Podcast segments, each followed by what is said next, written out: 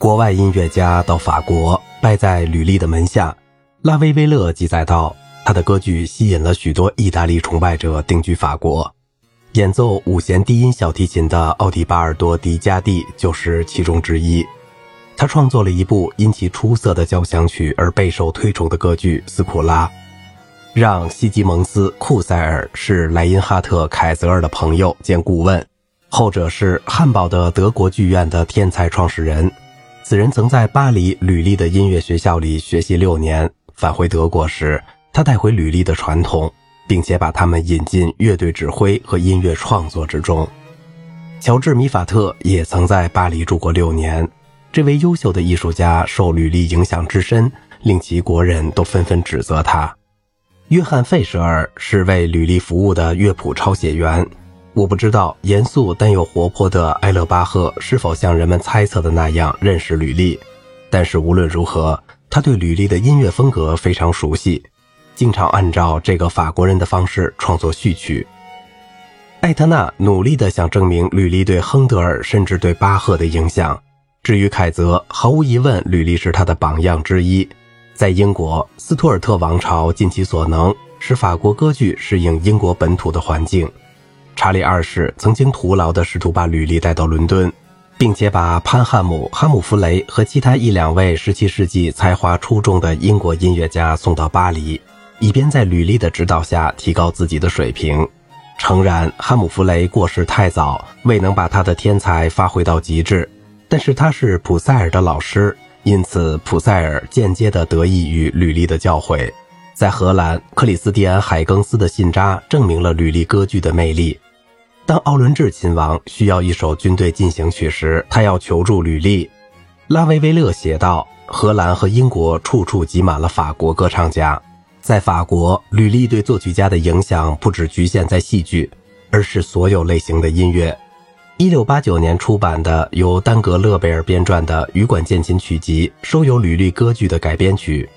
歌剧的胜利无疑引导羽管键琴作者尝试进行人物性格的描写。羽管键琴的风格也经历了类似的变迁。除了音乐家之外，业余爱好者和贵族们同样感受到了吕利的魔力。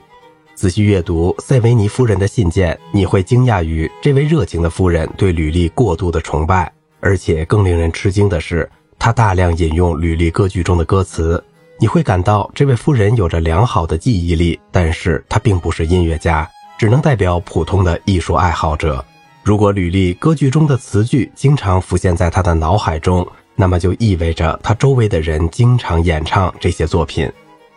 事实上，阿诺尔因被基诺放纵的词句吓得目瞪口呆，曾经这样写道：“最糟糕的是。”这些猥亵的歌曲的毒害，并不是被控制在演唱的地方，它传遍了整个法国，因为相当数量的人想把这些歌曲牢记在心，不管身处何地，他们都很喜欢演唱这些歌曲。圣埃弗勒蒙有一部著名的喜剧，名为《歌剧》，讲述的是克里索蒂娜小姐，一位因为阅读太多歌剧作品而发疯的年轻姑娘。同蒂尔索雷，一位因为观看太多歌剧演出而发疯的里昂青年爱情的故事。这里我不详述此剧。吉约曾经这样写道：在歌剧首演约四个月后，我回到巴黎，女人们和青年人已经把音乐牢记在心，几乎所有家庭都能演唱整部戏。人们谈论的只有卡德马斯、阿尔切斯特和阿蒂斯，他们总是要求演出斯基罗斯王，对此我非常厌腻。还有不谨慎的吕卡斯令我感到非常烦恼，而阿蒂斯真快乐和幸福的弗吉尼亚人则令我绝望。诚然，圣埃弗勒蒙的喜剧出现在吕利的第一批歌剧之后，那时人们还处在对歌剧迷恋的初级阶段，但是这种迷恋延续了下去。法国人把天性只留给歌剧，只有对歌剧才有一种持久的激情。拉封丹于1677年给德尼埃这样写道：“这个世界继续高唱着吕利的歌曲，无论是谁，如果他不唱几句或者吼几句宣叙调，他就落伍了。”1688 年，拉布吕耶尔在给一位时髦人士画像时说：“谁能够像他那样在闺房中演唱整段的歌剧对白及罗朗所有的激情？”时髦人士迷恋吕利的艺术当然不足为奇。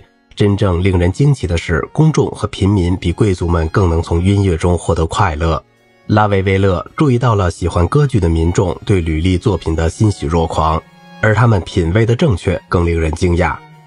他这样评论：人们一定拥有一种永远正确的本能，他们崇拜的是履历作品中真正美好的东西。他又进一步写道：在巴黎有好几次，当演唱到佩尔塞第四幕的二重唱时。我看到观众是如此的专注，他们有一刻钟一动不动，目光集中在菲尼亚斯和梅洛普身上。二重唱结束时，他们会颔首表示歌曲给他们带来的满足感。歌剧的魅力远远超过了剧院，人们在最简陋的房间里，甚至他本人工作过的厨房里演唱他的歌曲。拉维威勒认为，法国每位厨师都唱过《阿玛蒂斯》中的曲调《爱情啊，你要我做什么》。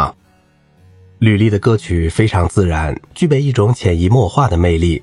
蒂东·杜蒂耶写道：“任何热爱音乐、听觉敏锐的人都会在听过四五遍后轻松地记住这些歌曲。结果是，名人和普通百姓都能演唱他的大部分歌剧曲调。据说，吕丽很高兴听到有人在巴黎新桥及街头巷尾演唱他的歌曲，而歌词已经不再是原剧中的。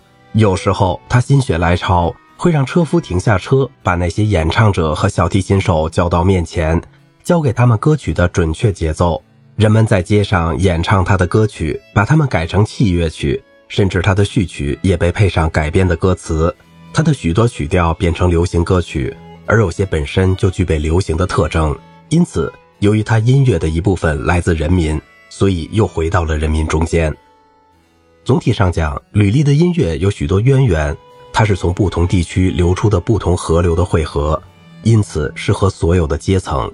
起源的多样性是吕利艺术与格鲁克艺术的又一相似之处。但是，格鲁克音乐的支流源于不同的国家：德国、意大利、法国，甚至还有英国。而且，凭借这种国际化的音乐构成，格鲁克是一位真正的欧洲音乐家。吕利音乐的构成元素，不管从哪个角度讲，几乎全都是法国的。它是由轻歌舞剧。宫廷歌曲、芭蕾喜剧、悲剧朗诵等等组成。我认为法国历史上没有很多比他更法国化的音乐家，他是唯一一位保持受人欢迎达一个世纪之久的法国音乐家。因此，他死后其影响仍如生前那样统治着歌剧界。由于他生前阻止了夏庞迪埃向前发展，所以死后仍然是拉莫的一个障碍。他继续使格鲁克时期及以后的人们感觉到他的存在。他的流行属于旧的法国和旧的法国美学范畴，他的统治是从中诞生了歌剧的法国悲剧的统治。直到18世纪，歌剧才开始根据自身的特点发展。我们可以理解这种以更自由的法国艺术的名义对歌剧艺术进行的抵抗。这种法国艺术在此之前已经存在，倘若没有歌剧，它也会繁荣发展。但是我们不能像今天人们倾向的那样，认为吕利艺术的缺点是一个外国人、一个意大利人的缺点，而这些缺点妨碍了法国音乐的发展。吕利的缺点是法国的缺点。世界上不是只有一个法国，而是两个甚至三个法国，他们处在永恒的冲突之中。吕利属于的那个法国，凭借其那些伟大的古典主义大师，产生了为全世界所共识的高贵而富有的思想性的艺术。这一艺术的发展是以前一个时期的杂乱无章、难以驾驭，而且相当懒散的艺术为代价的。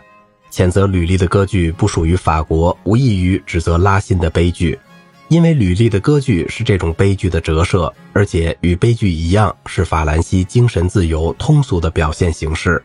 它的复杂多样的灵感没有只局限于一个理想，这是法国的荣耀，因为重要的并不是这一理想应该是我们法国的。